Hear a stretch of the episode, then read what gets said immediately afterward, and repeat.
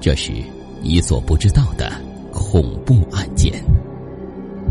地窖囚奴，雨夜幽灵，人皮草人，肢体雪人。每一个案件都曾被媒体封锁，当局讳莫如深。哪个更恐怖、更震撼？由你决断。中国十大恐怖凶杀案，《十宗罪》第一部，敬请收听。作者：蜘蛛，演播：紫金，由喜马拉雅荣誉出品。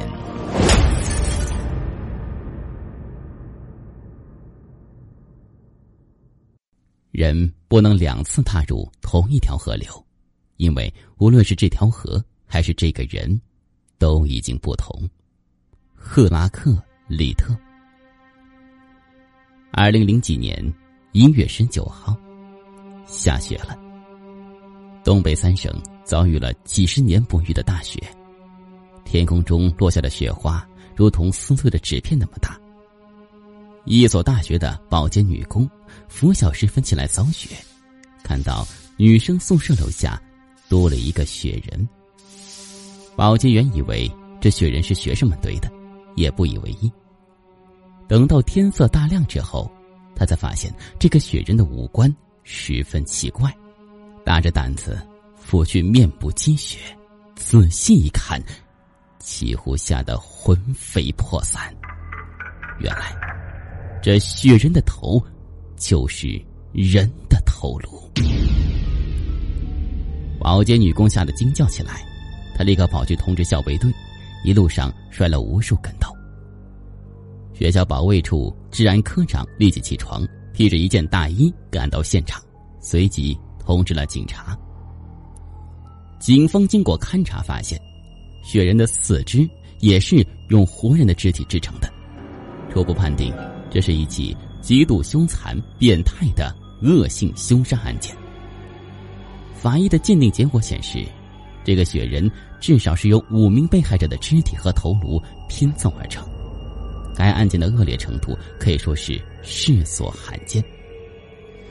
消息传出，全校师生极度震惊，恐慌情绪弥漫校园。一个女生反映，案发之前的午夜，她听到隔壁宿舍。有人爬洞与偷东西的声音。后来他迷迷糊糊的睡着了，做了一个噩梦，梦到隔壁宿舍一个女生被杀害，那女生双腿被砍掉，正拖着自己的半截身子在走廊里爬。他拿着自己的一条腿，想要爬回自己的房间。中国特案组到来之后，梁教授告诉该女生。你做的不是梦，你是真的出现在凶案现场。女生恐惧的说：“啊，我我怎么不知道？”特案组梁教授说了一句让他感到毛骨悚然的话：“你不知道你有梦游的习惯吗？”案发当晚。当地警方将肢体血人案汇报给中国最高公安部门，公安部将此案上升为一号特殊大案。副部长白景玉亲自召开案情发布会，会议决定成立特案组，从中国公安系统一百八十万警察中挑选四位出类拔萃者，四个警察担任特案组专案指挥，各公安部门无条件配合，限期破案。会议反复研究，制定了工作原则。对于特案组组长的人选，大家纷纷提议，但始终没有确定下来。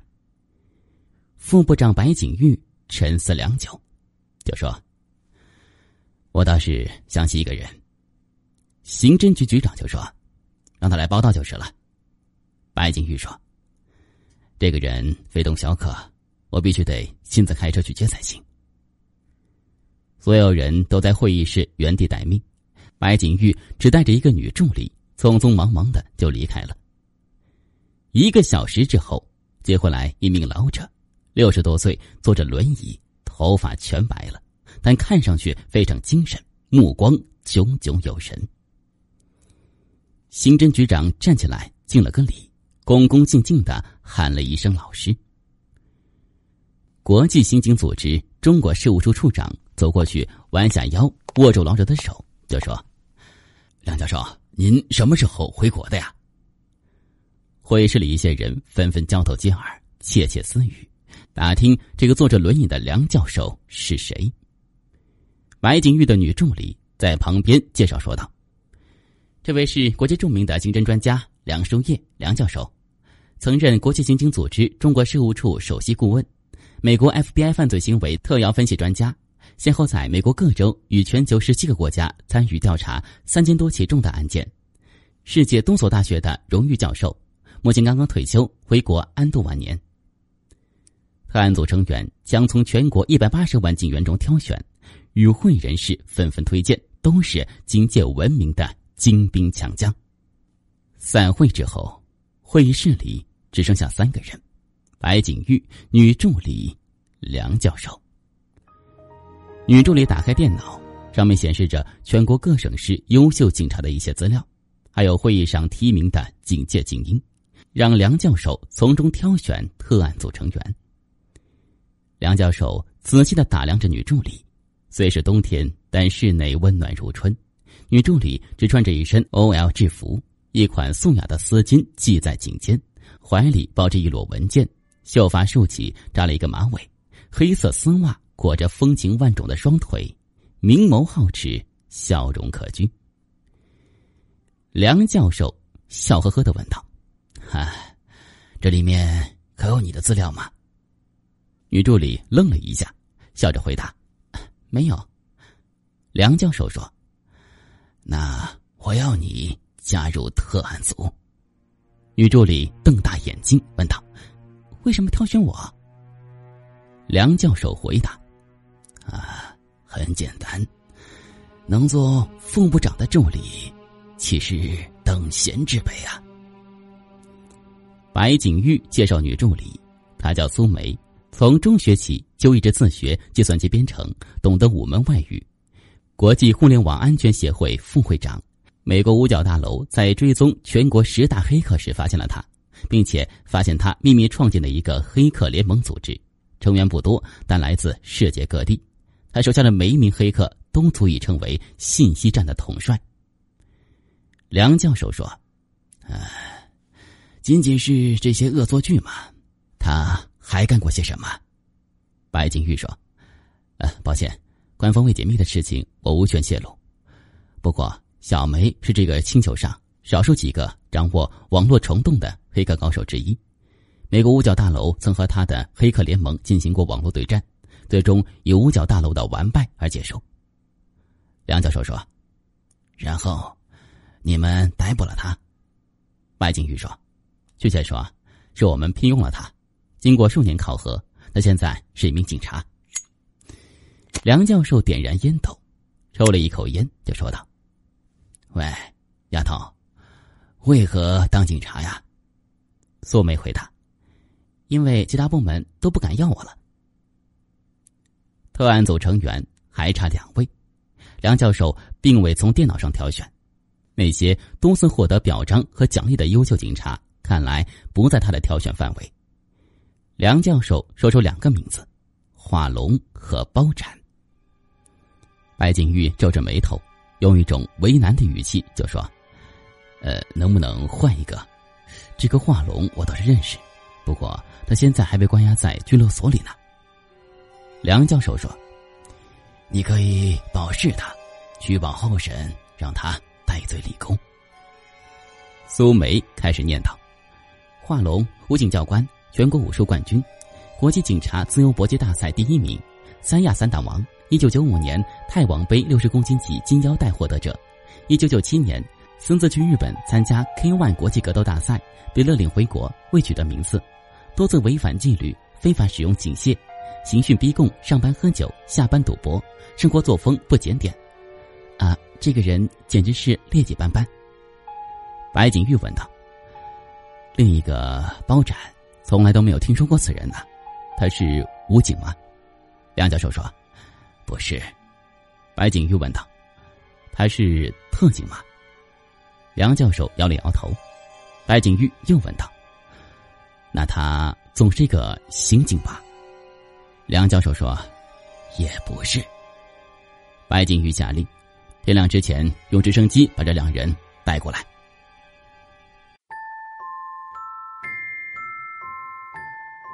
本故事由喜马拉雅制作播出。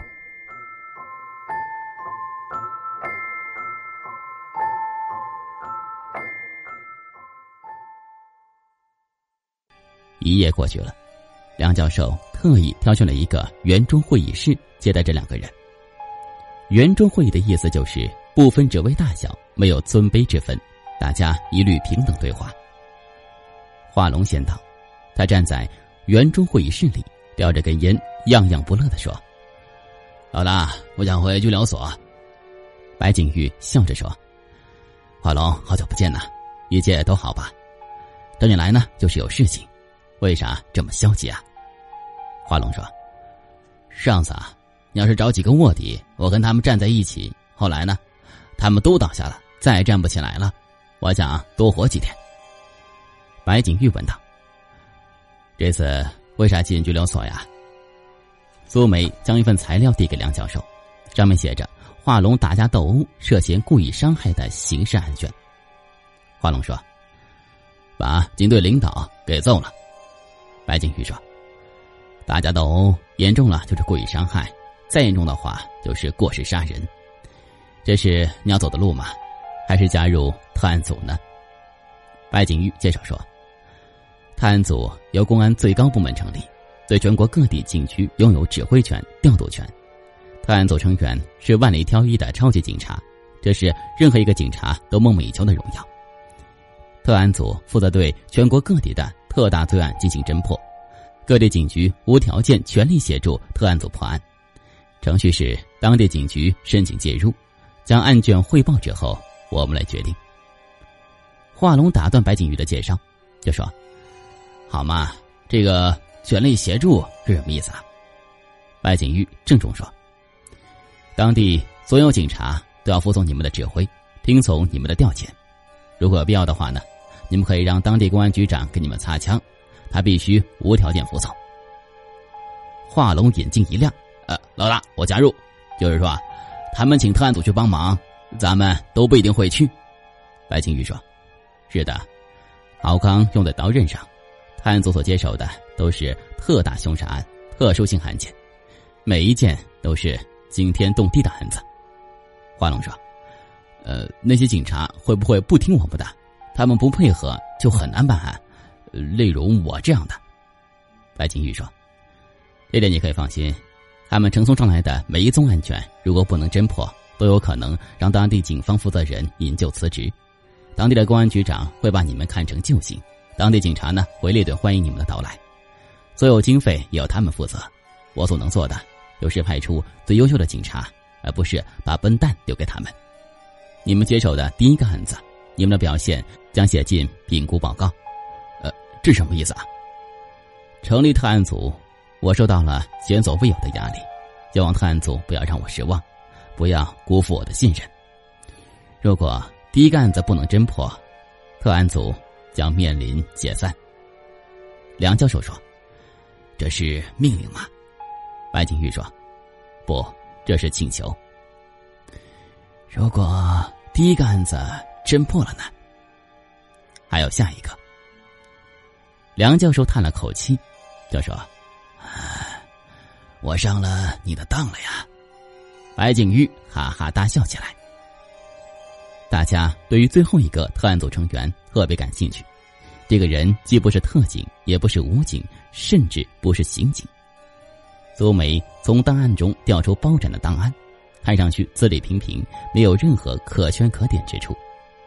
从档案上看，这个人智商似乎有问题。他的小学上了七年，高中读了五年，刚刚从警校刑侦系毕业，现在乡派出所实习，目前连个正式民警都不算。华龙说：“哦，竟然找到一个比我还笨的笨蛋呢！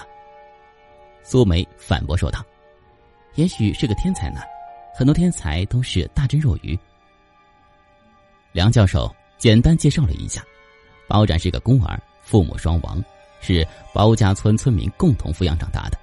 从小学时就半工半读，做过饭馆学徒、电焊工人，摆过书摊、卖过菜、送过报纸，一直勤工俭学到警校毕业。在警校时，包展和梁教授一直保持书信往来。根据族谱，包展是包拯的直系后裔。华龙说。这有什么了不起的？这包公后裔不就几万人，每年都会在安徽举行仿古祭祀大典活动呢。梁教授说：“我能选中他，说明他肯定不是平庸之辈。”白景玉说：“我倒想看看，包拯的后人有什么非凡之处。”这时，门开了，一个人走了进来，一个民工打扮的人进来了。皮肤黝黑、阔脸、鼻子很大，脚上穿着一双解放鞋。苏梅正想问他找谁，只见那个人端端正正敬了个礼，就说：“山东省嘉祥县包家铺子乡派出所实习民警包展报道。”白景玉上前问他：“刚刚警校毕业，还在实习阶段，就被选进特案组，有什么感想？”包展将手放下，立正姿势，朗声说道。国旗在上，警察的一言一行绝不玷污金色盾牌；宪法在上，警察的一丝一行绝不触犯法律的尊严；人民在上，警察的一生一世绝不辜负人民的期望。我面对中华人民共和国国旗和国徽宣誓：为了国家的昌盛，为了人民的安宁，中国警察与各种犯罪活动进行无休止的斗争，直至流尽最后一滴血。为了神圣的使命，为了牺牲战友，我能做一名警察，我能站在这里，是我。一生的荣耀。这段话让人热血沸腾。白景玉还了个礼，就说：“欢迎加入特案组。”华龙说道：“一个刚出道的小警察。”华龙的语气带有戏谑的成分。梁教授对包展说：“看来你要给他们露一手了。”梁教授让包展闭上眼睛，转过身，背对大家。他从上衣口袋拿出一支钢笔，竖在空中，问道：“这是什么呀？”包展闭着眼睛，不加思索的答道：“一支派克旋帽钢笔。”华龙感到有点难以置信，拿出一盒香烟举起来：“这个呢？”包展回答：“中华牌香烟还剩半盒。”苏梅怀疑包展作弊，也许能从房间的反光处偷看到背后的物体。他解开脖子上的丝巾，蒙上包展的眼睛，系在脑后。苏梅举起手，手中什么东西都没有拿。他问道：“我手里是什么？”包展沉默了一会儿，说道：“呃，什什么都没有，呃，只有香水的味道。”大家恍然大悟，原来包展有着异于常人的嗅觉。法国高级香水师可以用鼻子分辨出几千种花卉的味道，这也不足为奇。令人疑惑不解的是，包展何以知道钢笔和香烟的牌子呢？包展告诉大家，钢笔的牌子，梁教授呢曾经在信中谈到过。判断出香烟是中华牌，是因为包展进入房间的时候，画龙正叼着一根中华牌香烟。特案组成立了，没有任何仪式。没有闪光灯和记者，然而这却是中国警方具有历史意义的一天。四位成员各怀绝技。梁书业教授经验丰富，思维缜密，善于发现和推理；包展有异于常人的侦查能力；华龙武警教官格斗能力非常强；苏梅黑客高手，可以提供信息技术帮助。您刚才听到的是《紫金故事系列之十宗罪》第一部第一集。想了解更多详情，请关注新浪微博“有声的紫金”以及喜马拉雅认证账号。